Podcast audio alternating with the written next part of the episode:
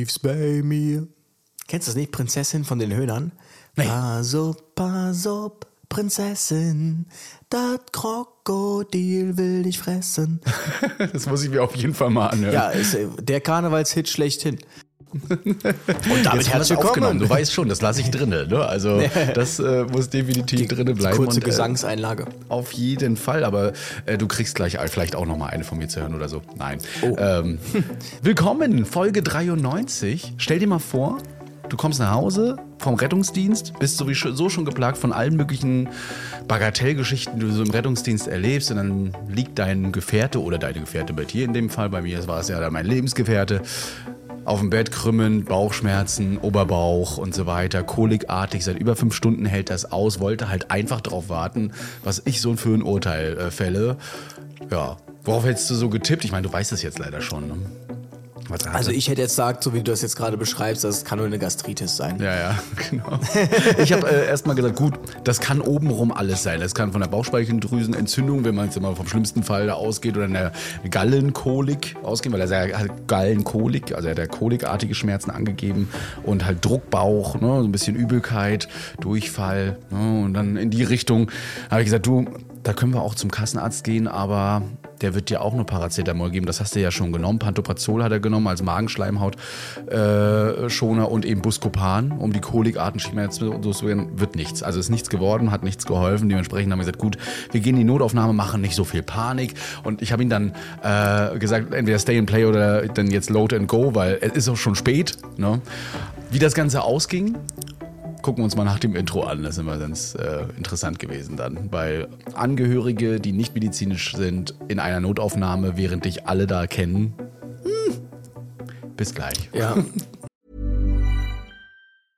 A lot can happen in the next three years. Like a chatbot may be your new best friend. But what won't change? Needing health insurance. United Healthcare Tri Term Medical Plans are available for these changing times Underwritten by Golden Rule Insurance Company, they offer budget-friendly, flexible coverage for people who are in between jobs or missed open enrollment. The plans last nearly three years in some states, with access to a nationwide network of doctors and hospitals. So for whatever tomorrow brings, United Healthcare Tri-Term Medical Plans may be for you. Learn more at uh1.com. Retterview. Gedanken, Wissen und Spaß aus dem Pflasterlaster. Mit fünf Sprechwunsch und Sammy Splint. Ich hatte ja tatsächlich letztens noch jetzt eine Fortbildung zum äh, Abdomen. Ja. Und ähm, da ist uns dann mal aufgefallen, dass äh, alles quasi auch Blinddarm sein kann. Hm. Weil ähm, alles. Die, die, wenn du diese, ähm, wenn du D Druckbeschwerden über dem Blinddarm hast, also wenn du drückst, also diese klassischen Punkte, Zeichen hast, dann wäre das wohl so, dass es dann schon in einem sehr weiten Stadium ist. Oh, weil okay. es wohl erst so ist durch das Bauchfell, ähm, dass sobald sich da was entzündet, du erstmal überall Schmerzen haben kannst. Mhm, also genau, auf der anderen Seite überall, ne? ja. überall, genau. Und ja. dann erst im weiteren Verlauf und Stadium konzentriert sich das dann doch Richtung äh, Blinddarm, Richtung rechter Unterbauch. Und das fand ich ganz interessant tatsächlich. Mhm. Deswegen, du hast ja auch also, mehrere Punkte, die McBurney-Punkte, Welch-Punkte und so weiter, was es da nicht alles gibt. Und ähm, ich finde es cool, Medino und wie sie alle heißen, die machen gerade so abdominelle Sachen, beschreiben halt so, wie man auskultiert am Bauch, was das dann sein kann. Aber die Liste ist halt riesig lang und fast überall steht Appendizitis drin, egal wo. Ne? Ja, genau. Also und ähm, mhm. was ich dann auch wieder gelernt habe, erst hören, dann drücken. Ja. Beim Abdomen. Genau. Sonst äh, macht man sich da so Sonst hört man ganz viel, aber nicht mehr das, was man vielleicht hören wollte. Es ist so.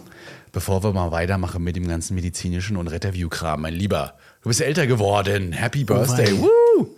Yay. Oh, keiner klatscht. Schade. Also muss ich einspielen. Ach so. ja, hier ist ja keiner. Na, aber 27. alle anderen. Wie viel haben die denn gratuliert? Hast du schon mitgezählt? Äh, über Instagram ist ja explodiert. Absolut. Da ist ja kaum möglich, das geheim zu halten, irgendwie. Und ähm, ja, WhatsApp dann auch sehr viele. Aber ich bin ja tatsächlich so ein sehr zurückgezogener. Ich äh, hasse das, dann alle zwei Minuten zu telefonieren. Äh, mhm. das ist mir too much. Ja, deswegen bist du auch bei uns nicht rangegangen. Äh, unsere Feuerwehr Rostock hatte ja gerade einen Einsatz an dem Tag mit, mit mir zusammen und ich habe es ja schon erzählt. Wir wollten dich ja per FaceTime so ein bisschen überraschen, weil das war ein Einsatz, da konnte man erstmal, naja, auf jeden Fall, der A-Dienst wollte mit dir auch quatschen. Du kennst sie ja, Christine. Und wir dachten, komm, machen wir mal FaceTime und dann bist du nicht rangegangen. Und dann mussten wir leider schon wieder was machen. Sonst hätten wir dich gefreut. Aber wir haben uns schon gedacht, dass du natürlich überrumpelt wirst von allen möglichen. Und dann haben wir gesagt, gut, dann, dann lassen wir das sein und machen das einfach nur per Sprachnachricht und Foto. Da saß ich beim Essen äh, mit der Familie tatsächlich. Ja, da, da, da konnte ich auch nicht. nicht ran. Ne? Also dementsprechend herzlichen Glückwunsch, 27, du alter Sack. Äh, na, komm mal erstmal in mein Alter und dann sehen wir weiter. Ja, das blüht mir auch bald, stimmt. Solange du so glatt bleibst und sowas wie, wie, wie jetzt äh, und nicht so wie ich, der hier so langsam, ach egal, auf jeden Fall, Rettungsdienst ähm, frisst einen schon manchmal so ein bisschen auf. Ähm, Ja. Wir müssen das auf jeden Fall nochmal äh, ein wenig nachfeiern, wenn ich dann mal wieder unten in, in Gölle bin. Bin mal gespannt. Aber du hast Was ja auch schon immer das sein wird. Hm? Was, denn? Ja, Ach so, ist Wir werden uns schwierig. auf jeden Fall bald sehen. Ja, ja, wir werden Ja. uns auf jeden Fall bald sehen. Wir kriegen das auf jeden Fall hin. Wir haben ganz viele Nachfragen bekommen, wir haben ganz viele ähm, Beschwerden. Ach, du wolltest die Geschichte bekommen. jetzt noch gar nicht erzählen, nee, oder wie? Nee, du weißt, das war so ein Cliffhanger. Ja, so, so Ah, nennen wir ja. das ja. Das wird irgendwo Okay. zwischendurch, ich würde mal sagen, so kurz vor der Pause machen wir Ah, die ja, Auflösung. verstehe. Also Okay. euch müsst, ihr müsst erst- erstmal den ganzen anderen Kram anhören oder ihr spult vor, ähm, den, den wir so gehört haben. Und ich habe es ja nochmal gewagt, über Assistenzhunde zu reden auf Instagram. Und ich glaube, es Ja, ich habe es nur am Rande mitbekommen. Ich habe es nur am Rande mitbekommen. Ja. Und du hast mal wieder in ein Wespennest gestochen. hätte ich es mal nicht gemacht. Ne? Also jeden Tag fünf Nachrichten mit irgendwelchen Beiträgen, meistens über ein und dieselbe Klinik, ist ja aber egal, äh, die Assistenzhunde aufnimmt. Und ähm, also der Ausgangspunkt war ein Post auf Instagram, ich verlinke den mal in den Shownotes, wo eben drin steht, ähm, der Rettungsdienst sollte natürlich trotzdem individuell entscheiden, aber eigentlich generell den Hund mitnehmen. Da gibt es dann das Schwerbehindertengesetz. Und es ist doch möglich, der Hund kann doch gesichert werden. Ne, hm. Und wenn, wenn man natürlich reanimiert wird, dann muss der Hund jetzt nicht mit, aber wenn so ein Bein gebrochen ist und sowas, dann ist das durchaus möglich, so einen Hund mitzunehmen. Und da habe ich dann eben mich doch mal ein bisschen aufgeregt und gesagt, also hier eine generelle Freigabe für Assistenzhund muss mitgenommen werden. Dem stimme ich jetzt nicht zu. Ich finde, es ist eine absolute individuelle Entscheidung, ob man so einen Hund mitnehmen kann, platztechnisch und so weiter, sicherheitstechnisch äh, und wie eben der Patient oder die Patientin drauf ist. Man müsste sich auch überlegen, wie es in der Notaufnahme dann ist. Es gibt Notaufnahmen, die können das nicht, haben keinen Platz, da ist viel zu tun. Das können wir alles immer nicht sehen. Und was ist, wenn der Hund eben raus muss, ne, weil er mal ja, auf Toilette muss und so weiter, da kannst du halt auch nicht jeden Pfleger, äh, Pfleger immer verpflichten. Wir haben eben nun mal auch einen Mangel, vor allen Dingen in Notaufnahmen. Ähm, was passiert dann? Ja, und da ging der dann, oh, du hast keine Ahnung. Einer wurde auch sehr, sehr persönlich. Ja, der hat mir auch gleich empfohlen, meinen, meinen, meinen Dienst zu quittieren im Rettungsdienst. Und äh, ja, da waren schon einige Sachen dabei. Da werden andere wiederum, muss man aber auch sagen, haben dem zugestimmt. Auch AssistenzhundebesitzerInnen, ne, die gesagt haben, ist in Ordnung, also vollkommen. Und ein Assistenzhund hat ja was. Also sie, sie fragen alle, ob wir nochmal ein Riesenthema draus machen, aber ich glaube, wir werden das mal auf YouTube irgendwie per Shorts oder per Video machen. Vielleicht können wir da mal was zusammen nochmal kreieren. Vielleicht auch mal mit jemandem. Ja, also da werden wir bestimmt was bekommen. Aber es ist ein interessantes Wespennest, in das man immer wieder reinpieken kann. Und als Antwort kommt meistens raus, ja, also Krankenhäuser machen das. Und die müssen das auch machen. Ja, also ich muss sagen, also das Thema steht ja jetzt also äh, überhaupt nicht im Verhältnis zu der Anzahl ähm, Leute, die es betrifft. Und ähm, deshalb äh, wird sich das jetzt, glaube ich, aus meiner Sicht auch gar nicht lohnen, da irgendwie vers zu versuchen, jetzt hier wieder eine generische Debatte zu führen, die man auf jedes Beispiel applizieren kann. Wenn es klappt, dann ist es schön. Wenn es nicht klappt, glaube ich aber nach wie vor, dann ähm, wäre man auch mit einer Klage nicht erfolgreich im Nachgang. Und ähm, ja, das ist so mein Standpunkt zu diesem ganzen Assistenzhundethema. Ja. Gehen wir mal äh, davon weg. Ich denke mal, da werden wieder einige was dazu schreiben. Wahrscheinlich muss ich ihn nochmal äh, fünfmal kündigen, damit äh, ich bloß nicht wieder was sagen kann und den Podcast aufgeben und so weiter. Genau, so eine Sachen kam ja auch schon vor. Ich möchte doch bitte Platz machen. Ich, ich war jetzt auf dem ähm, Zukunftsforum Rettungsdienst und ähm, habe mir da mal so die paar die, die Vorträge da angehört, sehr interessant. Da war jemand aus der Schweiz, ähm, aus ähm, United Kingdom ähm, und hat über den ähm, den Rettungsdienst gesprochen. Und äh, man kann eigentlich sagen, Großbritannien ist so ein paar, Wo paar Monate eigentlich vor Deutschland.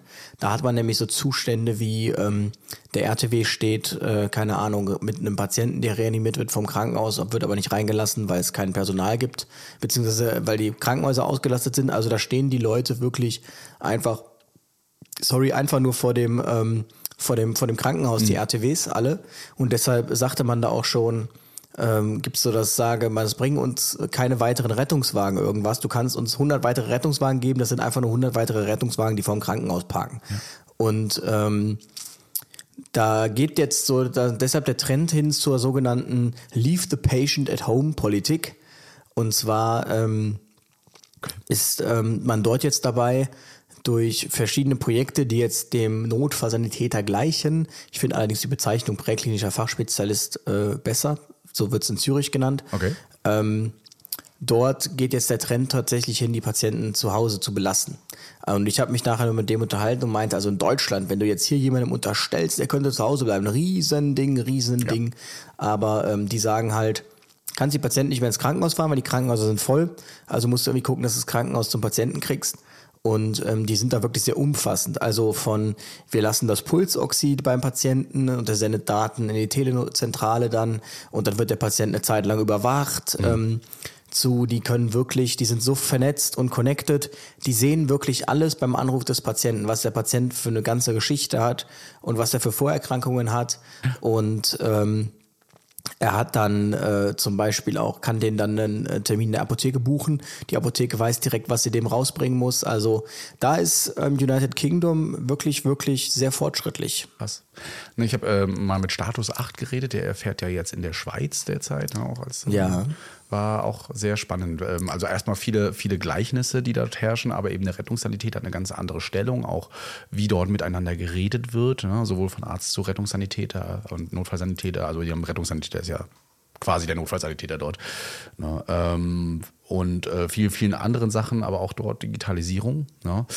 Ich bin ein bisschen froh, dass Herr Lauterbach gesagt hat, bis 2024 digitale Patientenakte muss verpflichtend sein. Du da musst jetzt quasi nur noch dagegen stimmen, wenn du es nicht möchtest, aber die soll dann hoffentlich eingeführt werden. Also wollen wir mal hoffen, dass er Recht behält. Über Twitter hat er es rausgehauen und dementsprechend ähm, können wir uns vielleicht freuen, dass äh, wir über unsere Patienten dann doch ab 2024, wenn wir denn zugreifen dürfen als Rettungsdienst, das ist nochmal die nächste Sache, dann vielleicht auch mal ein bisschen mehr wissen, sobald wir dorthin fahren. Ich bin gespannt, wie das dann aussieht, ob es ja. das dann wirklich kommt. Ich habe jetzt gehört, man kann sich über irgendwem für 500 Euro einen Zugang kaufen, damit man dann Zugriff hat auf digitale Patientenakten. Wie jetzt? Ähm, als Notfazilitäter. Ja, als Notfazilitäter. Ach so. Kannst du für 500 Euro so einen Zugang kaufen. Haben sich mir jetzt auch nicht so ganz erschlossen, der Sinn. Ja, ja. Okay. Aber ähm, ja, man muss da mal gucken, wie es wird. Digitale Patientenakte heißt ja noch nicht, dass alle Zugriff drauf haben. Mhm. Das heißt ja erstmal, dass es digitalisiert ist. Ja, dass der Arzt das dann quasi in den Computer eintippt ja. und nicht irgendwie in sein Bü Büchlein schreibt, wie es mein Hausarzt noch macht. Aber wer das dann alles kriegt und sehen darf und wer die Zertifikate hat, da darf man ja dann letztlich noch gespannt sein und vor mhm. allem, wie wir das sehen. Also ähm, es gibt ja immer noch sehr viele Rettungsdienstbereiche, haben wir ja schon festgestellt, die nicht digitalisiert sind hinsichtlich der Patientendatenerfassung. Und wie will man das dann sehen? Also ähm, wie, ja. will, wie will man es sehen? Wie, wie will man es sehen? Eben, das ist so das Ding. Darauf schwören jetzt auch alle. Also bei uns wird jetzt alle Macht auf dieses Tablet, was ja irgendwann eingeführt wird. Irgendwann ist wirklich ein weit gedehnter Begriff. Äh, sowohl Lagerbestandsaufnahme als auch eben Patientenakte, als auch Schulungsmaterial, als auch immer, wenn das Tablet kommt. Also da bin ich mal gespannt, was, was da so passieren wird und ob das denn wirklich alles dann so die Erleichterung bringt. Ja. Ähm, aber ich fand das letztens gut. Ich hatte eine Patientin vor zwei Tagen, die äh, über Schwindel klagte. Einfach ein Schwindel. Ne? Und uns war schon irgendwie bewusst im Gespräch so, den Schwindel, den hat sie schon immer. Ja, und äh, wir wollten dann so ein bisschen darauf hinaus, dass äh, ist das nicht vielleicht bei ihrer Hausärztin bekannt? Ja, aber die hat Urlaub, aber sie hat eine Vertretungsärztin und die ist in der gleichen Praxis. Und das Gute war digitale Patientenakte. Das heißt, die Hausärztin, mit der wir kurz telefoniert hatten, die hat sich wirklich digital schnell mal alles angeguckt. Ihre Kollegin war wohl sehr ausführlich und so konnten wir trotzdem über die Vertretungsärztin vieles herausfinden, wo man ja eher so sagt, bei Urlaubsärzten, die kennen die Patienten nicht, die sind halt nur da für eine, für eine schnelle akute Behandlung da. Ähm, aber die konnte mir wirklich viel sagen, sodass wir nachher der Patientin sagen konnten, Mensch, haben Sie schon das und das Medikament genommen, weil wir haben keinen Medikamentenplan gefunden. Nee, dann müssen wir das mal nehmen, weil das hilft Ihnen ja gegen diesen Schwindel und das und das ist auch bekannt. Und ja, letzten Endes stand auch darauf, dass sie immer sehr viel Sorgen macht, sobald ihr ein bisschen schwindelig wird und das steigert sich rein. Und wir konnten damit dann zusammen mit dem Hausarzt quasi äh, die Patientin auch zu Hause lassen, weil wir gesagt haben, gut, das kennen wir schon. Ne? Haben aber trotzdem ja. natürlich gesagt, wenn es schlimmer wird, wieder anrufen, aber dann geht es ins Krankenhaus. Ja, so muss es, so muss es laufen. Ich hatte jetzt letztens einen Einsatz, äh, Reanimation im, in, einer, in einer Gaststätte. und ähm, infolge ein vermutlich äh, Verschluckens. Und äh, tatsächlich äh, war eine lief Laienreanimation und das war genau gegenüber von einer Polizeiwache. Die Polizei hatte sich irgendwie nur gewundert, warum auf einmal der Mob vor der Tür steht. Und ähm, dann äh, sind sie raus mit dem AED, das sie da in der Wache haben, haben dann das geklebt, wie in Wien, perfekte Laienreha gemacht. Und ähm, das lief einwandfrei. Und da dachte ich mir wieder, warum ist das eigentlich ein Standard? Weil ich habe das dann auf Instagram geteilt, dann kamen super viele Nachfragen, so, ja, äh, fährt die Polizei bei euch was Responder? Hatten die Defi auf dem Auto? Kann man alles mit Nein beantworten? Das war einfach nur Glück. Deswegen Aber man hat mal wieder Post. Ich habe mich schon gesehen. gewundert, wie kamst du jetzt wieder drauf, das mal zu machen, ja. Hm. Ähm, und ähm, daher der, der, äh, also das hätte dem Patienten das Leben retten können, wenn, ähm, aber das ist, so, ja, also die Reanimation war erfolglos und dann hatten wir tatsächlich den Fall, dass der Patient im Rettungswagen verstorben ist. Das bedeutete, wir mussten den dann direkt in die äh, Rechtsmedizin fahren. Und ähm, also das ist ja einfach nicht mein Ort da, diese Rechtsmedizin. Dann den Patienten so aufzubahren, dann dieser Geruch. Ich habe mir eine Maske angezogen, weil ich kann diesen Geruch nicht. Und dann den dann in dieses Kühlhaus zu schieben. Also äh, Respekt an die Leute, die da arbeiten. Ich glaube, man riecht das irgendwann nicht mehr so. Also wenn man da so, du, bestimmt am Anfang des Tages, aber dann, wenn du da so drinne bist, ist es, glaube ich, wie in der Pflege mit, mit ja, Stuhl und Urin und so, das riechst du irgendwann nicht mehr. Dann, Es ist so ein richtig modriger Gesch äh, Geruch. Es ist echt. äh, Nicht angenehm, ja. Und vor allem, wenn man auch in so eine Räume reingeht, so ein bisschen Triggerwarnung jetzt, ne, da kommt ein bisschen, aber da gehst du rein, da liegen halt dann wirklich, ja, die Leichname nebeneinander, egal Und was. übereinander, ne? untereinander. Untereinander, übereinander, genau. Und ähm, ja, sind aufgenommen. Du fährst da rein und schiebst halt den nächsten einfach rein. Und auch das muss man halt im Rettungsdienst mal machen. Also bei uns genauso. Ne? Wenn er im Rettungswagen Ja. verstirbt, geht's nicht mehr irgendwie hin oder wird er auf die Straße gelegt, sondern dann geht's halt in die Rechtsmedizin, ne, ins Krematorium, wie auch immer. Da Ja. auf jeden Fall hin. Nee, das äh, ist spannend. Apropos Maske, ist es bei euch auch gefallen? Also bei uns ist es tatsächlich keine Verpflichtung mehr, auf dem Rettungswagen Maske zu tragen. Aber wir dürfen sie noch bestellen natürlich und äh, auch haben. Und ich habe sie trotzdem jetzt einmal ein, zwei Mal aufgesetzt, gerade so im Pflegeheim, wo wir gerade so ein bisschen Norovirus haben. Ja, die wollen wir dann doch nicht immer haben. Und wenn ich so merke, hier ist eine Atemwegserkrankung, dann wird sie auf jeden Fall nochmal mit aufgesetzt. Ich weiß nicht, was Also bei wir euch tragen, also ich glaube, wir müssen nicht, aber äh, ich habe jetzt noch keinen getroffen, der im Einsatz nicht eine Maske trägt. Genau. Na, also das kann Also man sich ich- jetzt entscheiden. Es ist schon komisch, wenn man so in die Notaufnahme reingeht und Das hatten wir noch gar nicht, da tragen alle Maske. Nee, bei uns tragen sie alle keine mehr. Das ist wirklich, du bist so, also mit dem ersten Dritten ist man äh, da so reingegangen und es hat keinen mehr gestört. Du gehst da mit, mit einem Schuldgefühl rein, so, "I'm sorry, ich weiß jetzt nicht, ähm, ich habe meine Maske in der Tasche. Nee, alles gut, alles gut. Ja, kannst du, kannst du drin lassen. Also das ist komisch. Besucher müssen sie noch tragen, Patienten. Der rebellierende Osten hat sich direkt gedacht, nee, wir sind ja hier sowieso Impfgegner und äh, das alles und das gibt's ja gar nicht. Direkt die Maske abziehen. Ja, ich fand das spannend. Nee, das machen sie nicht. Also wir, auch, wir fragen auch immer Patienten, auch möchten sie eine Maske haben, möchten sie eine Klinikmaske tragen und geben die dann auch raus, wenn sie da, beziehungsweise haben die Patienten ja selbst eine. Also es wird auch keiner dumm angeguckt, wenn er eine Maske trägt. Ne? Das wird alles so respektiert. Äh, aber interessant ist halt eher so dieses, ähm, Mitarbeiter auch im Pflegeheim müssen keine Maske mehr tragen, genauso wie Patienten nicht, aber die Besucher. Ne? Oder halt bei Atemwegsinfekten oder ähnlichen Infekten dann ja erschließt sich mir nicht so richtig. Ich glaube, so gerade auch im Pflegeheim, ohne jetzt hier äh, die Kollegen runterzumachen, aber es ist ja so, sind ja auch quasi wie Besucher, kommen von außerhalb, können die Leute mit anstecken aus dem Bereich. Also das, äh, nee, das ist noch nicht so sinnhaft, finde ich. Das erschließt sich tatsächlich. Ähm, ich bin mal gespannt, wer jetzt alles gähnt. Man sagt immer, wenn man gähnt, wenn jemand gegähnt hat, dann äh, ist das, weil man Sympathie mit dieser Person empfindet. Irgendwie so. Das bedeutet, wenn ihr jetzt auch gegähnt habt, dann äh, bin ich euch sehr sympathisch, was mich freut. Ähm, Themenwechsel. ähm, nee, aber ich, ähm, ich verstehe das tatsächlich auch nicht, warum Besucher jetzt eine tragen müssen, aber der ganze Rest nicht. Ähm, das erschließt sich mir nicht, vor allem wenn die Pflegekraft dann rausgeht, um irgendwen zu besuchen, dann ist sie ja Besucher und dann muss sie die Maske wieder anziehen. Naja, ist ja, wieder dann in Deutschland an der Stelle. So ganz traut man sich dann doch nicht. Ich bin letztens Bahn gefahren, habe es genossen, mal keine Maske zu tragen, weil ähm, gerade in der Bahn finde ich das irgendwie immer so unangenehm, so lange diese Maske zu tragen. Fand ich äh, sehr gut. Und ich habe jetzt letztens festgestellt, also ich bin ja relativ früh wieder unter Menschen gegangen und war dann mal feiern oder so. Und ich ähm, hatte ja dann zuletzt ja letztes Jahr da ja dann direkt immer direkt irgendeine Erkrankung danach. Also du warst unter Menschen, irgendeiner Disco, direkt war, warst du krank. So, jetzt hatte ich ja dann letztes Jahr zum Beispiel auch diese Sinusitis mir direkt Mhm. eingefangen, als wir dann in der Klapse waren. Du hattest ja auch, ne? Mhm, ich war auch mit dabei. Und ich merke aber, also scheinbar ist es wirklich so, Immungedächtnis ist jetzt aufgebaut. Ich war jetzt letztens und alle haben mir gesagt, dass sie Corona haben. Alle. Alle um mich herum. Ja. Leute, mit denen ich wirklich die ganze Zeit geredet habe, alle hatten auf nachher Corona und lagen dann da ähm, flach, richtig flach. Und was soll ich sagen, ich hatte gar nichts. Nichts. Nichts. Nicht mal Halskratzen, gar nichts. Mhm. Das so. Also, ähm, das hat man auch gesagt tatsächlich. Es gibt jetzt Statistiken schon mittlerweile, weil die Leute ja denken, wir werden jetzt viel kranker durch die Maske und so weiter äh, und haben viel mehr. Also der Krankenstand ist tatsächlich genauso wie vor Corona im Winter. Das ist so. Ähm, natürlich bekommen wir das ein oder andere ein bisschen härter mit, weil wir unsere T-Helferzellen, die eben nicht mehr so ausgebildet sind, das heißt, die Erkennung dieser Viren ähm, ist nicht mehr so gegeben und der Bakterien. Also werden wir halt einfach, muss unser Körper das aufbauen wir sind halt vielleicht ein bisschen länger krank. Aber ähm, der Krankenstand an sich ist wohl genauso wie 2019, 18 und so weiter. Also da ist nicht mehr rausgekommen, weil jetzt ja viele kommen. Wir waren letztens auch wieder im Einsatz, da kamen dann ähm, unsere, wie nannten wir sie hier, ähm, die Querdenker ja, kamen da rum mit äh, Lautsprecherwagen und haben gesagt, ihre Masken können sie jetzt absetzen, endlich können sie gesund leben, bla bla bla und so weiter. Ihr Geil. Körper ist nur noch geschwächt, achten sie auf sich. Ja, und da mussten wir dann auch, alle standen wir mit dem Kopfschütteln da und ja. Jetzt am liebsten was gesagt habe, wir mussten ja auch Rostock. Es ist Rostock. Es, also ich habe es auch noch nie gesehen, dass die durch die Straßen fahren, nur eben auf Demos. Aber so spontan um 11 Uhr morgens. Wie die Feuerwehr. Erst die Feuerwehr, Tannenbäume, Tannenbäume und dann äh, die hinterher. Ihr könnt eure Masken abziehen. Genau, ihr könntet abziehen. Ich bin ja ganz fleißig dabei, ähm, zu prüfen, zu, zu trainieren. Notfallsanitäter, ich muss ja sagen, also zehn Prüfungen, ich freue mich echt nicht drauf. Ne? Ich freue mich, wenn ich es geschafft habe und wenn ich auch bestanden habe. Ähm, aber der Martin, der hat da auch so eine eigene Meinung zu den Ergänzungsprüfungen. Ich habe ja auch zwei Kollegen gerade auf der, auf der Wache, die Ergänzungsprüfung machen.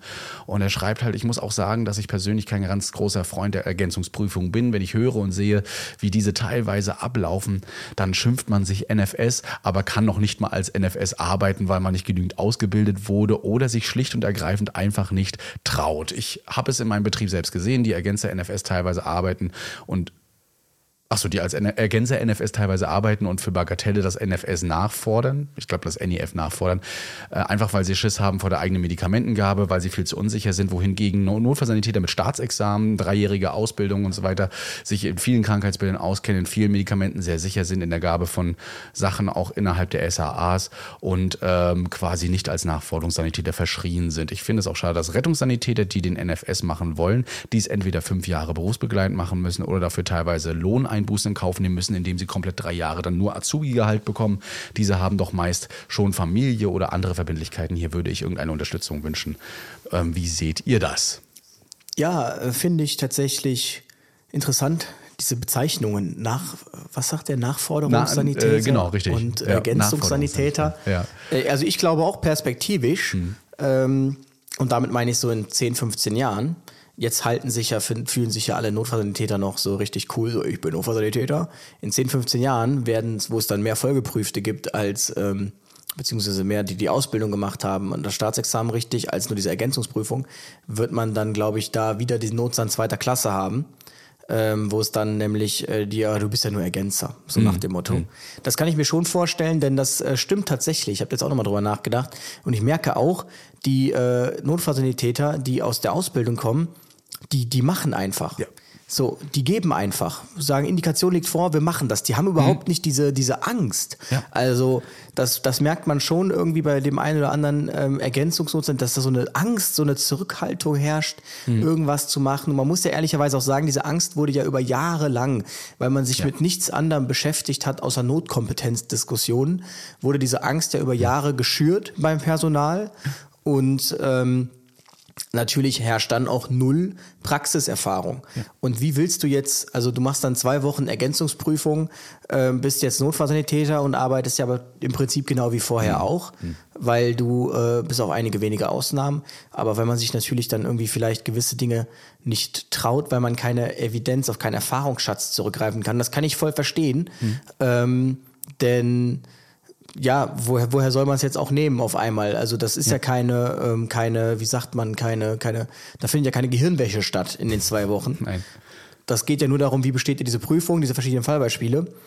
Und ähm, ja, kann ich, kann ich so nachvollziehen, auf jeden Fall. Deswegen, ich wiederhole es auch gerne nochmal, die Fortbildung in Notfallmedikamente in den SAAs ist zwingend notwendig, gerade für die Ergänzer, ja, auch für mich, der sich immer wieder mal erwischt mit, Mensch, da hätte man ja auch was geben können oder wenn es schon mal durchgeht, hättest, du es gegeben, hättest du es gemacht oder nicht.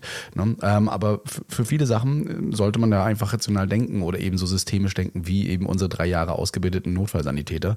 Und ähm, gestern war auch wieder der Simon hier bei uns, Azubi im zweiten Lehrjahr für Notfallsanitäter, gerade äh, gelernt und dann sagte er, ja, sag mir mal einfach ein Medikament. Ich so, okay, ja, hier, sag mir mal hier Ketamin. Und dann ist er das Ganze runtergegangen, der hat das voll drauf. Der sagt, oh ja, würde ich so und so geben, würde ich das und das machen, wie viel Kilo, 80, okay, würde ich das und das äh, in, in der, in der Reihenfolge geben, fraktionieren, hast du nicht gesehen. Also wirklich, der hat das drauf, der ist da drin und der würde es auch dann eben machen, wenn es dann freigegeben wäre. Und ähm, ja, warum auch nicht? Wenn ich die Nebenwirkung kenne, mich darauf vorbereiten kann, dann mache ich nichts anderes als ein Notarzt, mich dann auf diese Nebenwirkung, auf die Wechselwirkung eventuell auch einzustellen. Und das finde ich eben super spannend am Notfallsanitäter. Ich bin schon ein bisschen happy, die Notfallsanitäter, also diese, diese staatliche Prüfung zu machen, weil ich wirklich nochmal auf Herz und Nieren geprüft werde. Allerdings, ähm, ich denke mal auch durch, durch die wenige Zeit, die ich habe und ich ähm, werde wahrscheinlich auch nicht freigestellt für meine Fortbildungen zur staatlichen Prüfung.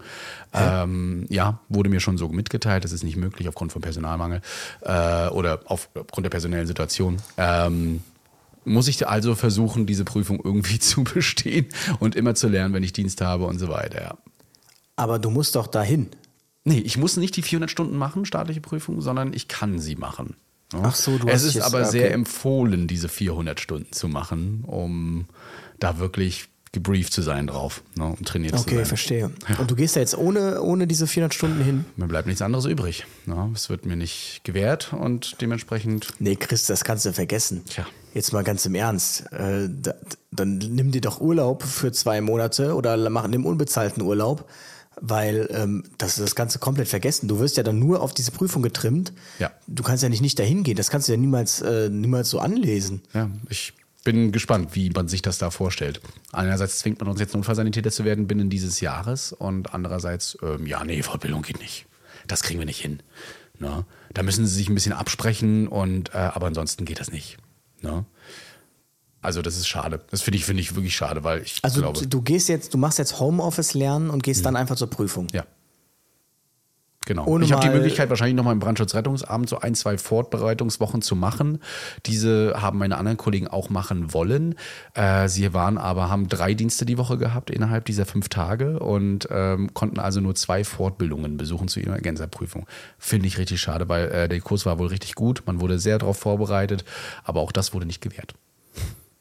Also alle Notfallsanitäter, die das hören, können dir bitte mal eine Mail schreiben, dass Ja. das äh, Wahnsinn ist, was der Chris davor Ja, hat. bestimmt. Ich weiß es, Also aber du- ich kann ja nichts anderes machen. Ich habe ja nur noch die, ich habe ja nur noch die Wahl, es zu probieren, ähm, dieses Jahr zu machen, den Notfallsanitäter. Ansonsten ähm, kann ich einfach mal eine dreijährige Ausbildung machen.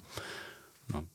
Also ich kann natürlich darauf hoffen, dass man das Gesetz nochmal verändert und nochmal die Fristverlängerung macht, dass ich vielleicht doch in zwei Jahren, nee, in zwei Jahren meine fünf Jahre voll habe und dann den Ergänzer mache, aber ich möchte nicht darauf schwören, dass das passieren wird.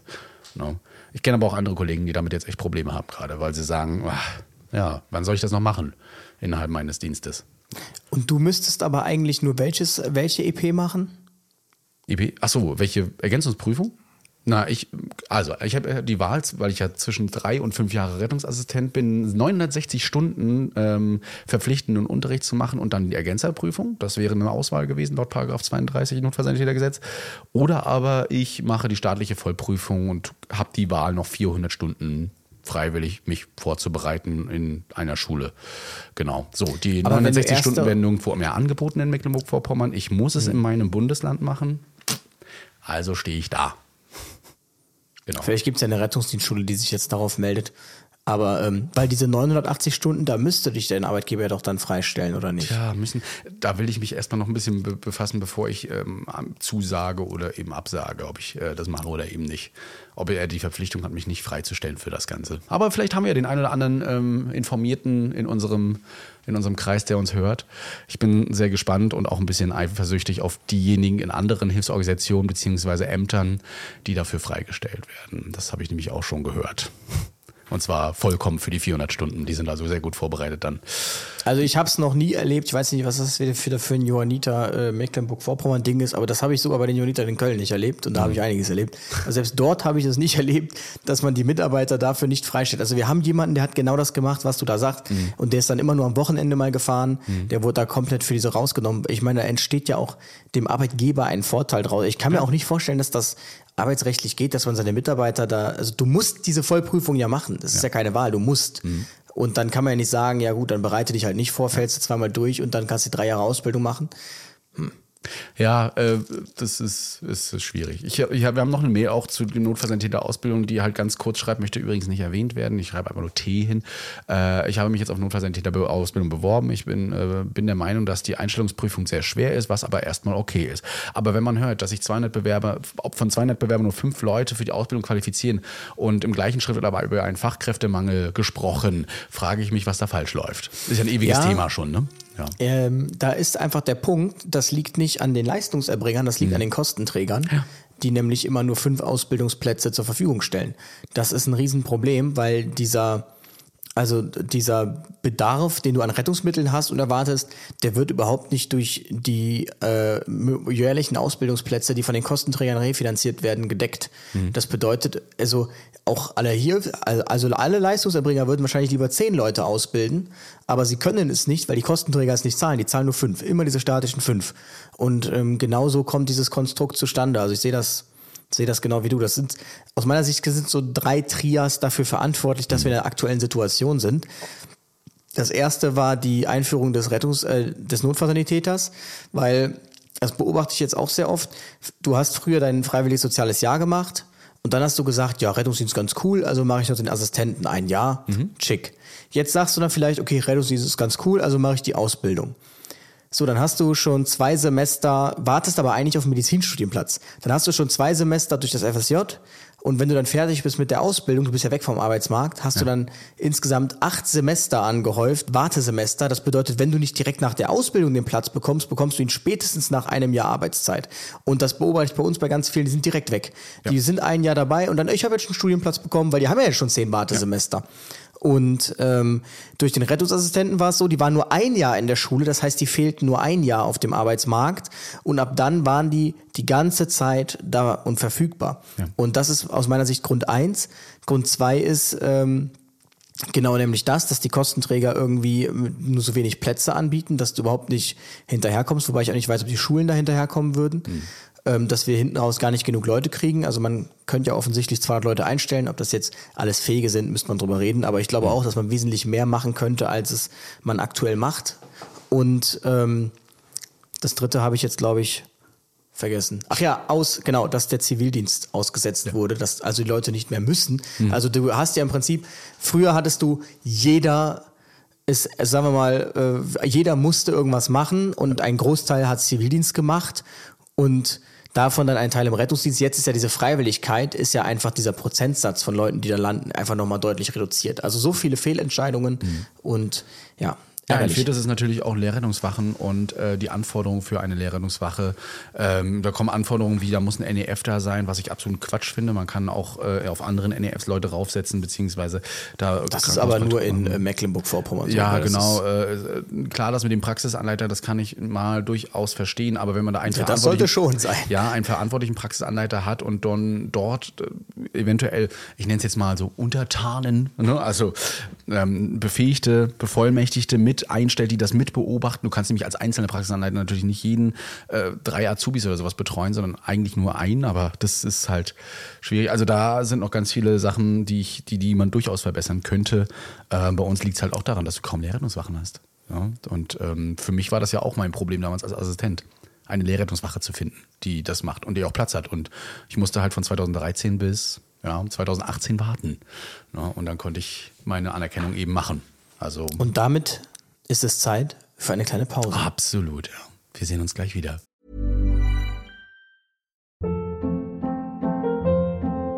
Hold up. What was that? Boring. No flavor. That was as bad as those leftovers you ate all week. Kiki Palmer here, and it's time to say hello to something fresh and guilt-free. Hello Fresh. Jazz up dinner with pecan-crusted chicken or garlic butter shrimp scampi. Now that's music to my mouth. Hello Fresh. Let's get this dinner party started. Discover all the delicious possibilities at hellofresh.com.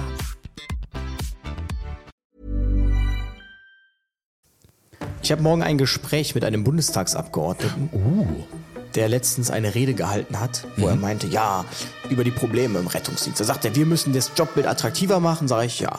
Sagt er, ja, Work-Life-Balance, viel mehr Leute einstellen und äh, Arbeitsbelastung verteilen, Jobsharing etc. pp. Dann dachte ich mir schon so, äh, weg vom 24-Stunden-Dienst. Dachte ich, mir, und dann ähm, sagte er, ja, und äh, was ja gar nicht geht, sind die Privaten, die sich die Tasche voll machen. Und da war ich so, hm. Und äh, dann habe ich ihm geschrieben und ihm mal ähm, gesagt, also in dem Punkt, in dem Punkt, in dem Punkt, in dem Punkt, in dem Punkt stimme ich dir nicht zu. Und dann meinte er, ja, lass uns doch da mal darüber sprechen. Und ähm, tatsächlich haben wir jetzt dann morgen einen Termin, dann werde ich ihm dann kurz mal meine Sicht der Dinge äh, erklären. Denn also mir schrieb nämlich, ich habe auch diese Rede nur geschickt bekommen von einem Feuerwehrmann, der direkt dachte, jetzt wollen sie den 24-Stunden-Dienst wegnehmen. Ja klar, dann funktioniert das ja gar nicht mehr. Und das ist nämlich, also jetzt über pauschale Arbeitszeitmodelle zu sprechen, halte ich einfach für sehr schwierig. Und ähm, sicherlich noble Ansätze, Jobsharing, alles so sehr modern, aber das ist für mich so der letzte Schritt, das letzte Quäntchen. Und du kannst jetzt einfach nicht anfangen mit, wir brauchen mehr Personal und wir brauchen mehr RTWs und wir müssen die Arbeitsbelastung verteilen, weil das ist gerade irgendwie nicht Phase. Also wir sind, wir arbeiten gerade irgendwie an einem, also damit, damit man verschärft sich die Situation einfach nur. Und ähm, genau, das steht morgen an. Und da werde ich ihm auch erzählen zum Thema Vergaberecht in Deutschland. Da haben wir schon mal drüber gesprochen. Jetzt wieder sehr ähm, prominentes Beispiel. Hamburg hat mir die ähm, Arbeitsgemeinschaft der Berufsfeuerwehr in Hamburg hat sich sehr darüber aufgeregt, dass Ja. jetzt eine Sondervereinbarung mit Falk aufgekündigt wurde. Und zwar hat man das wohl relativ tricky gemacht. Die in Hamburg fordert, die Ar- Arbeitsgemeinschaft der Berufsfeuerwehren fordert, oder die Feuerwehrgewerkschaft fordert mehr RTWs. Jetzt hat die Stadt gesagt, ja, kriegt ihr, kriegt zwölf RTWs. Zwölf RTWs werden ausgeschrieben. Die so, jawohl, voll der Erfolg. Zwölf RTWs werden ausgeschrieben. Dann kam aber raus, nee, wir kündigen einfach den Sondervertrag mit der Firma Falk und diese zwölf RTWs werden dann ausgeschrieben.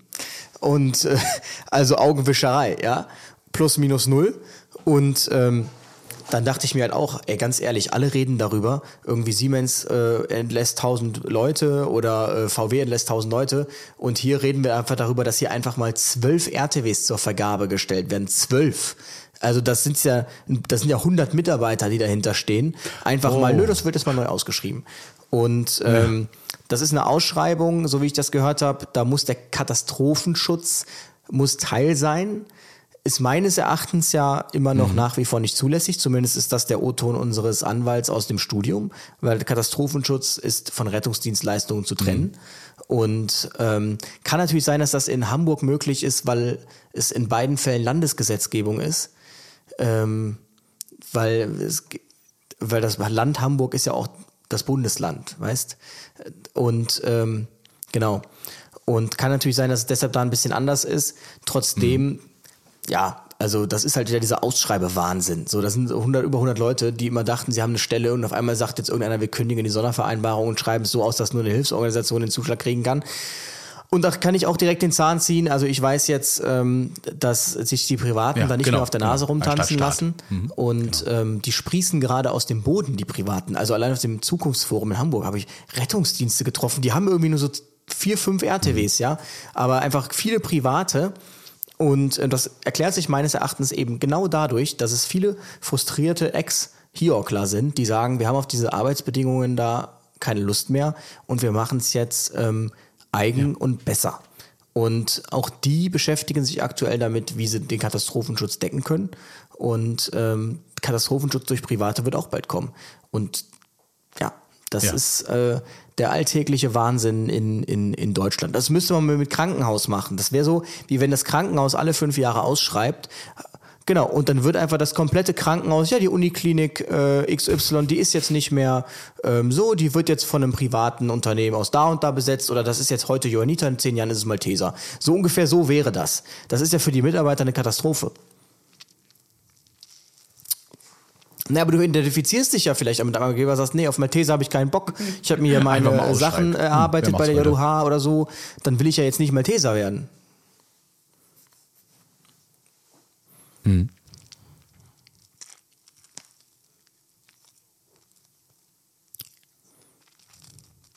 Ja, wenn sie mit übernommen werden, ja, auf jeden Fall äh, pff, wären sie noch da, die. Genau. Ja.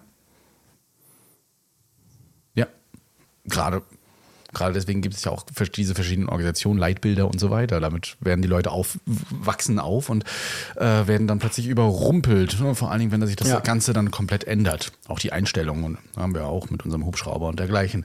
Ähm, das ist auf jeden Fall, ist, ist auf jeden Fall sehr interessant, auch weil man sich ja auch was aufbaut und die Erfahrung hat. Und dann kommt plötzlich eine andere Hilfsorganisation, die gar keine Ahnung hat, weil sie noch nie in diesem Kreis gefahren ist. Und ähm, muss sich erstmal dann eingewöhnen. Das führt dann auch gerne mal zu Streit, zu Ärger. Und wenn das alle fünf Jahre passiert, na Prost Mahlzeit. Dann kann das ja was werden. Ähm, wir haben ja letztes Mal über Berlin nochmal geredet, um das Thema ganz kurz anzuschneiden. Äh, Rettungssanitäter in Berlin.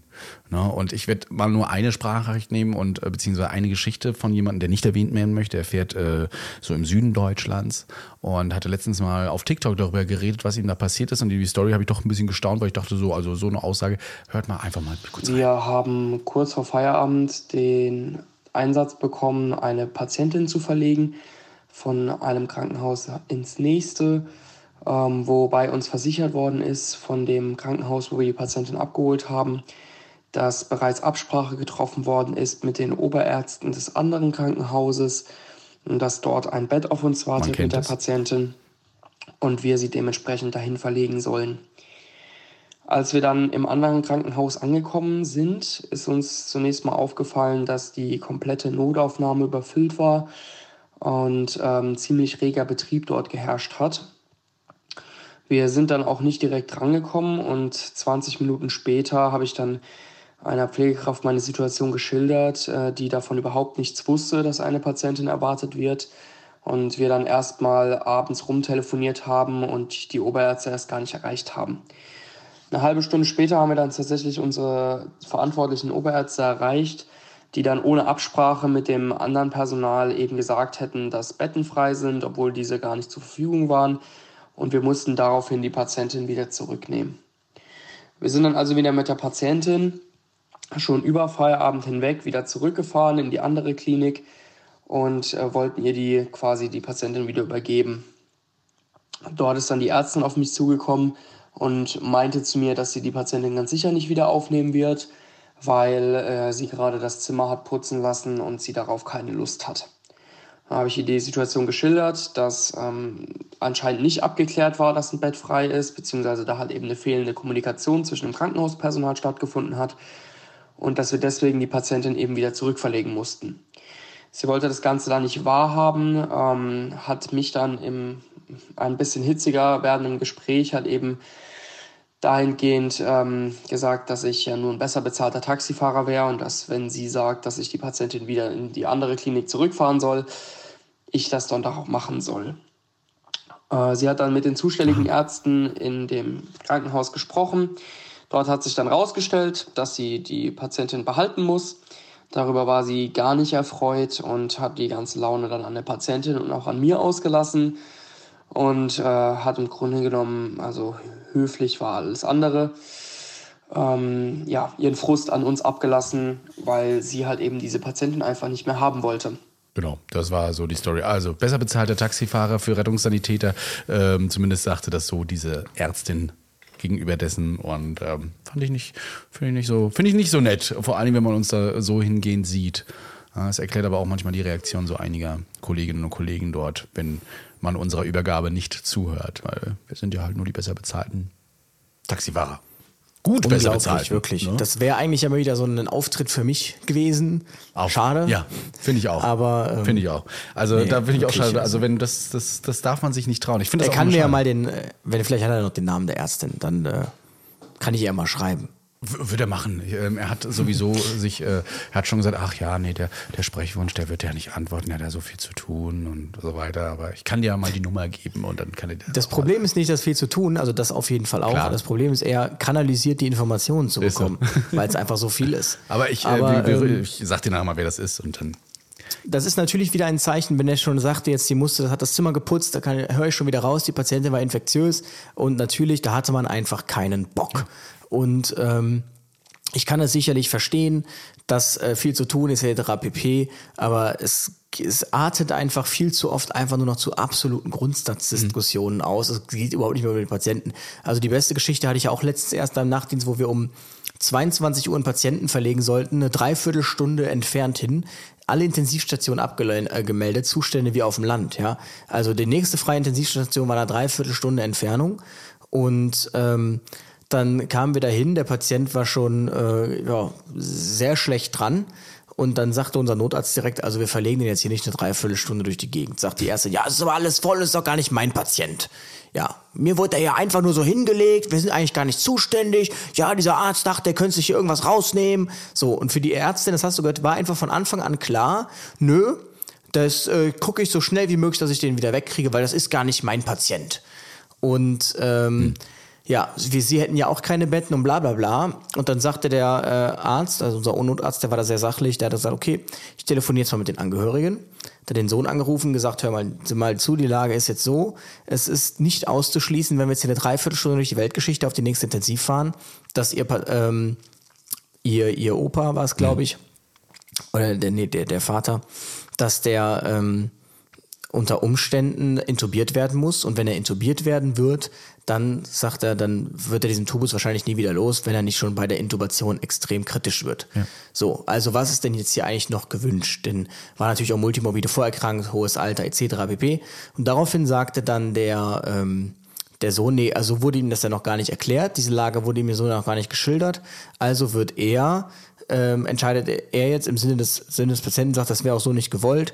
Ähm, nee, okay, dann halt Normalstation und dann gucken wir mal, ähm, wird halt eine Antibiose angehangen, Sauerstoff gegeben, das geht ja, muss halt nicht an die Überwachung und entweder das wird besser oder halt nicht. So. Dann hat, sagt er nur Notarzt, perfekt. Also, liebe Ärztin, ihr braucht hier nur ein, äh, eine Normalstation, ein Zimmer. Nee, nee, nee, das wird die Normalstation auf gar keinen Fall nehmen. Nee, das, da, nein, nein, nein, nein. So direkt auch schon wieder quergestellt. Also, wir waren eine Stunde da gebunden, das muss man mal ganz klar sagen. Und was war jetzt das Ende vom Lied? Dann sagt der Notarzt, ja, jetzt ist es aber halt nicht mehr mein Problem. Also, ich habe mich da für euch gekümmert. Ähm, so sieht's aus. Wenn ihr jetzt meint, ihr wollt ihn unbedingt nicht auf Normalstation, dann müsst ihr halt gucken, was er macht. Aber ähm, so geht's halt auch nicht. Und dann hat die Ärztin kurz telefoniert.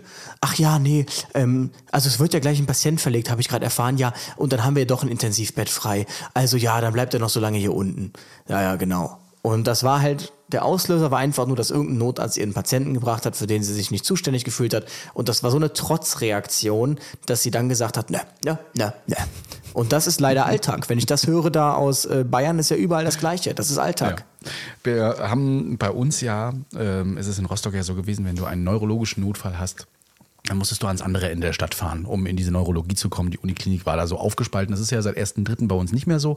Wir fahren jetzt alles in unser universitäres Notfallzentrum.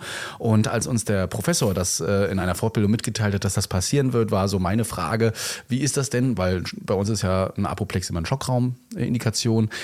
In welchen von unseren fünf, sechs Schockräumen, die man da so hat, sollen wir denn schon mal hinfahren? ja, um denen ein bisschen zu helfen, um die uns zu unterstützen, weil es, äh, mittlerweile die Notaufnahme wird dann schon sehr überrannt sein. Ja, nee, das wird eine Triage-Schwester machen, die steht immer sofort bereit und wird euch hin begleiten. Wir haben das mal getestet. Ne? Nein, wir haben eine TIA mitgenommen, ähm, haben die angemeldet, auch schon und gesagt, in 10, 15 Minuten sind wir da. Ähm, man stand in diesem Schockraum, hat auf uns gewartet, aber es stand eben vorne keine Triage für Schwester oder kein Pfleger. Und es waren noch zwei Tragen vor uns. Und dann haben wir gesagt, gut, dann ist das vielleicht so, dann lassen wir das mal so. Wir sind gespannt, wie es aussieht. Und man entgegnete uns dann so nach fünf Minuten, ja, seid ihr der Schockraum? Ich so, ja, wir sind der neurologische Schockraum. Ja, dann müsst ihr doch mal langkommen, ihr hier, Schockraum 3 und so weiter. Ich sag, ja, na, dann machen wir das mal, aber eigentlich äh, renne ich hier nicht einfach so in die Notaufnahme rein, ne? dann können wir auch mal miteinander reden. Ja, dann war sie da echt pisst, dann habe ich sie nachher beiseite genommen. Ich so, du, wenn du kurz mal eine Minute hast, ne? Ich so, nichts gegen dich, aber dein Professor hat gesagt, ihr steht da bereit, wir sollen bitte nicht durchfahren und äh, Kommunikation. Also das müsst ihr nochmal irgendwie regeln, quatscht nochmal mit unserer Leitstelle, ärztlichen Leitung, dass die vielleicht nochmal was raushaut. Aber wenn wir immer durchfahren dürfen, sobald wir einen Schockraum haben, dann komme ich natürlich immer gern zu dir. Ne? Aber auch da wieder Kommunikation. Der Neurologe war auch nicht so ganz einverstanden mit meinen äh, Tierbeurteilungen, weil die Patientin plötzlich auf der einen Seite nichts mehr sieht, der Mundwinkel gehangen hat und so weiter. Ja, das könnte ja auch alles andere sein. Ja, aber da, da bist du ja der Neurologe für. Also auch da wieder der Ärzte, ja, mh, er hat auch nicht so richtig zugehört. Das Protokoll habe ich dann irgendwann hingelegt, weil das hat mir dann auch gereicht. Aber das läuft öfter mal ab so. Leider. Ne? Also, Seh schon. Geht drunter und drüber in Rostock. ja, nicht nur da. Das hört man ja leider auch aus vielen anderen Kreisen. Und ähm, da bin ich echt mal gespannt, ob sich das so ein bisschen harmonisiert wieder. Ne? Aber mal zu der Geschichte mit, ähm, wollte ich fast den Namen Ja. sagen, mit äh, der Schwester und dem Gastritis und so weiter. Ne? Also wir haben uns da hingesetzt. Sie war sowieso schon nicht amused darüber, dass wir überhaupt eine Notaufnahme wegen sowas hier und so. Und dann fragte sie ganz lautstark in den Warteraum rein so, ne, ja, äh, wie doll sind denn die Schmerzen auf einer Skala von 0 bis 10? Ich dachte, so sagst du jetzt nicht. Ja, so 8. Oh, er hat's gesagt. 8. Ja. Dann hat sie, ja, der, der, nee, erst hat er gesagt, jetzt gerade keine. Ne, weil kolikartig. Da ich so, oh, das hast du nicht gesagt. Wie stark, Schatz, wie stark sind die Schmerzen, als du sie hattest? Ja, eine Acht. Ja, ja, okay, eine Acht. Da würdest du schreiend hier auf dem Boden. Ja, da würde er schreit auf dem Boden liegen. Eine Acht kann das nicht sein. Ja, guckte mich dabei schon an. Ne, also so, so von wegen, oh, du jetzt, ne, und so weiter. Und ähm, ich so, sag, sag, sag, eine- sag eine Fünf oder so. Das ist, ne? Ja, eine Fünf. Wunderbar. Damit hat sie sich dann zufrieden Sag eine gegeben. fünf. Auch das ist ja schon, aber er hat sich ja zu Hause Hauptsache, sie muss kein. Schmerzmittel geben. Das Schmerzmittel hat er wirklich übrigens drei Stunden später erst in der Notaufnahme bekommen. Es war Paracetamol Also ich- IV. Ja. Aber man muss trotzdem sagen, also nur weil jemand jetzt nicht schreit vor Schmerzen, heißt nicht, dass er keine hat. Also ich Ja. habe auch schon eine Oma gehabt, die hat den Arm gebrochen gehabt und äh, das hat man jetzt auch nicht angesehen, aber sie meinte halt, es wäre extrem schlimm. Aber es gibt ja Leute, die sind nicht gewohnt, ihr Leid so zu zeigen nach außen. Ja.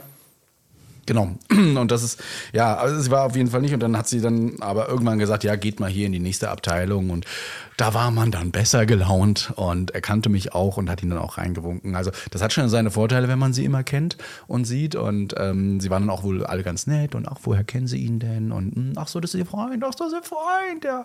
Aber dann äh, hat man da schnell noch eine Ärztin rangeholt. Und letzten Endes war es dann keine Gallenkolitis, also keine Gallen- Gallensteine waren in der Sonographie zu sehen. Es war wohl oder wird drauf getippt, dass es eine Gastritis ist. So richtig sicher war man sich nicht, aber die Blutwerte hatten leichte Entzündungswerte. Ähm, Dennoch hat man es jetzt erstmal auf Gastritis geschoben und gesagt, hier ist nochmal Pantoprazol, hier ist nochmal Paracetamol und Hausarzt. Nachher dann. Ja. Ne?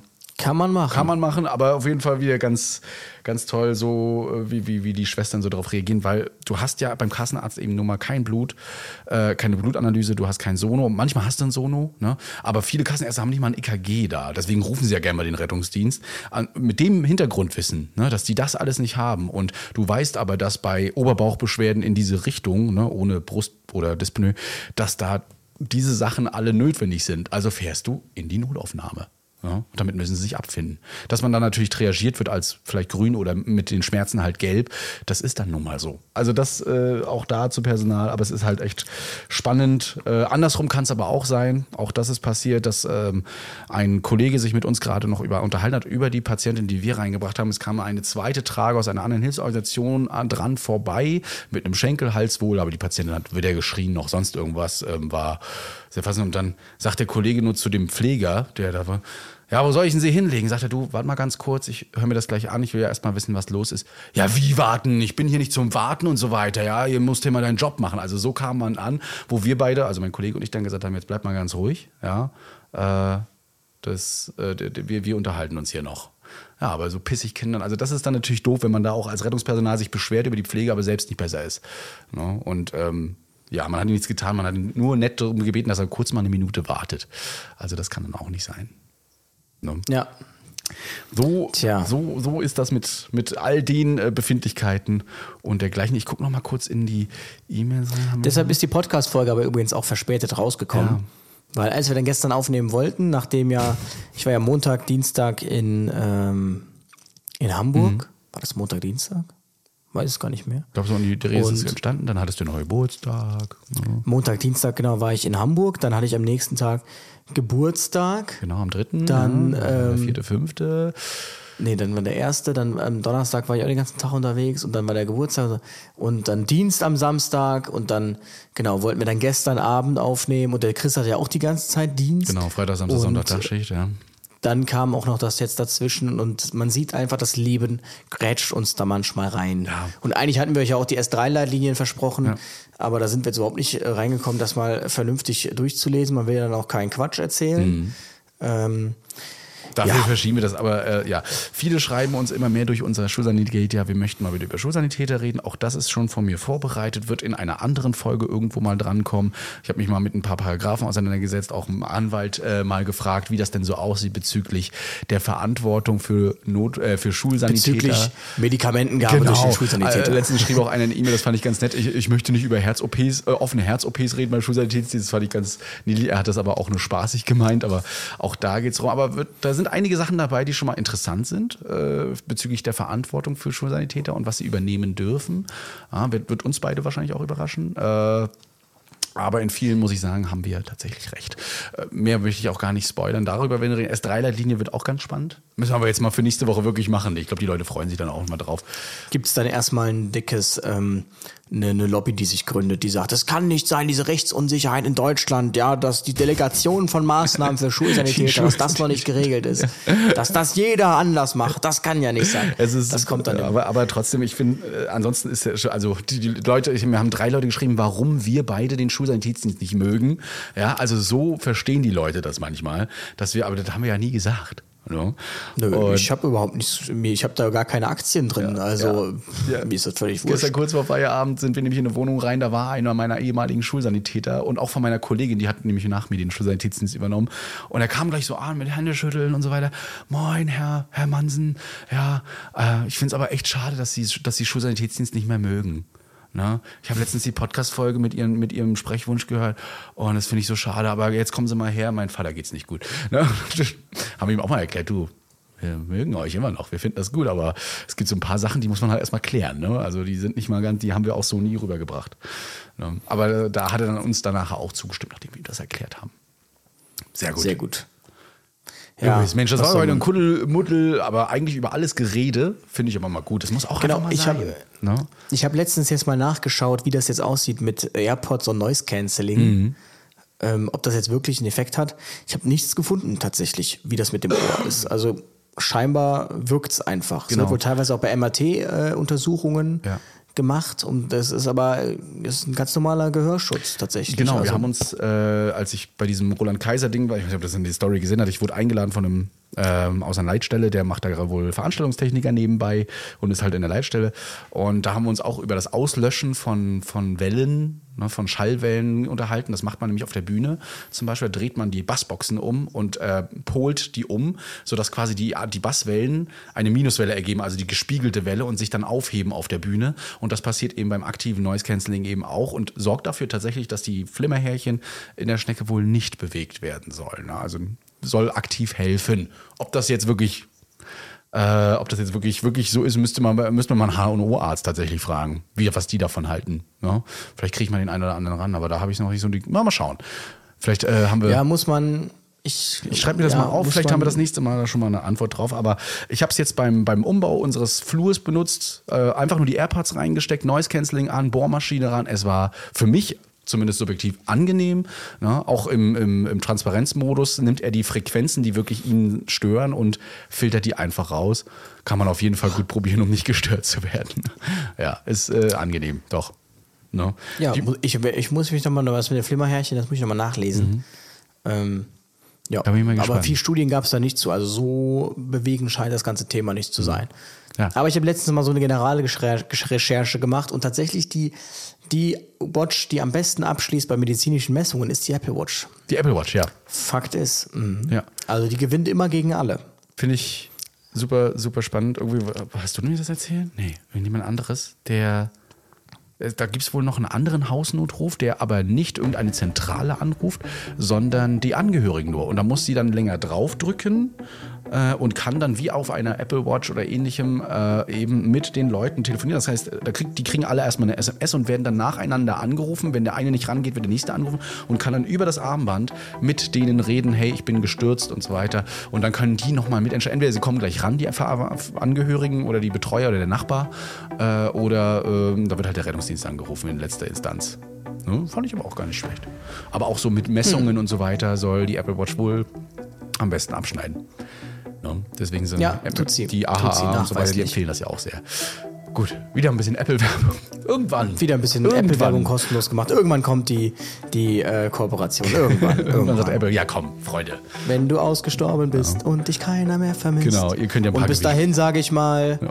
pass up, pass up, Prinzessin. Das Krokodil will dich fressen. Das Wir sehen uns nächste Woche. auf jeden Fall. Ja.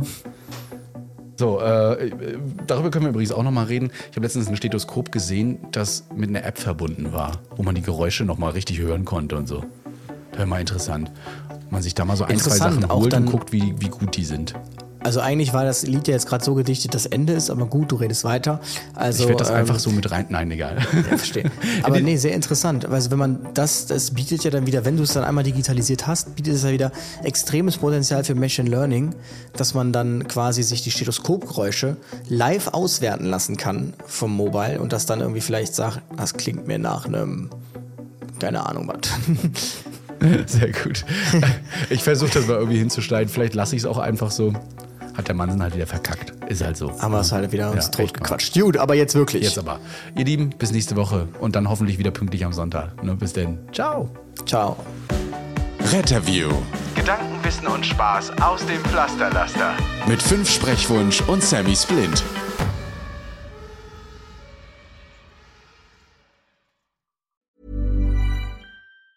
Planning for your next trip?